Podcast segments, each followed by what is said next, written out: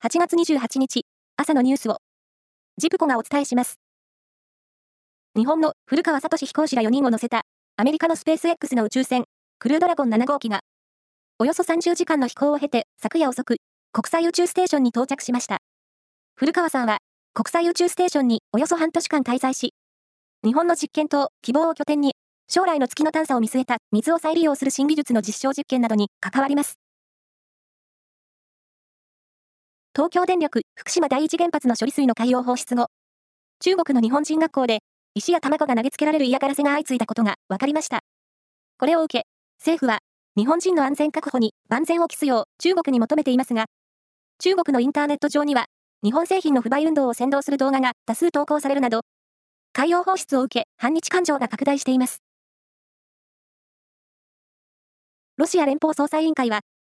今月23日の小型機墜落で死亡した搭乗者10人の中に、今年6月に一時反乱を起こした民間軍事会社、ワクネルの創設者、プリゴジン氏が含まれることを、DNA 鑑定で確認したと発表しました。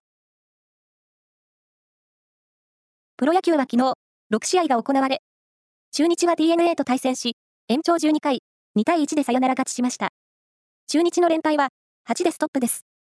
その他の試合は、巨人、オリックス、楽天、日本ハムがそれぞれ勝ち、広島対ヤクルトは延長12回7対7で規定により引き分けとなりました。バスケットボール男子のワールドカップは、昨日沖縄市で1次リーグ E 組対2戦が行われ、日本は格上のフィンランドに98対88で逆転勝ちし、1勝1敗として2次リーグ進出に望みをつなぎました。ワールドカップでの日本の勝利は、前身の世界選手権だった2006年以来です。イギリス北部スコットランドでは、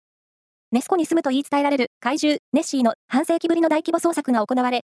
最終日の27日にも多くの目撃情報が寄せられました。ボランティアで結成したモンスターハンターたちは、湖畔の観測スポットで双眼鏡を手に水面を観察。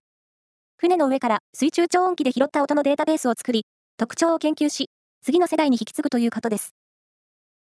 以上です。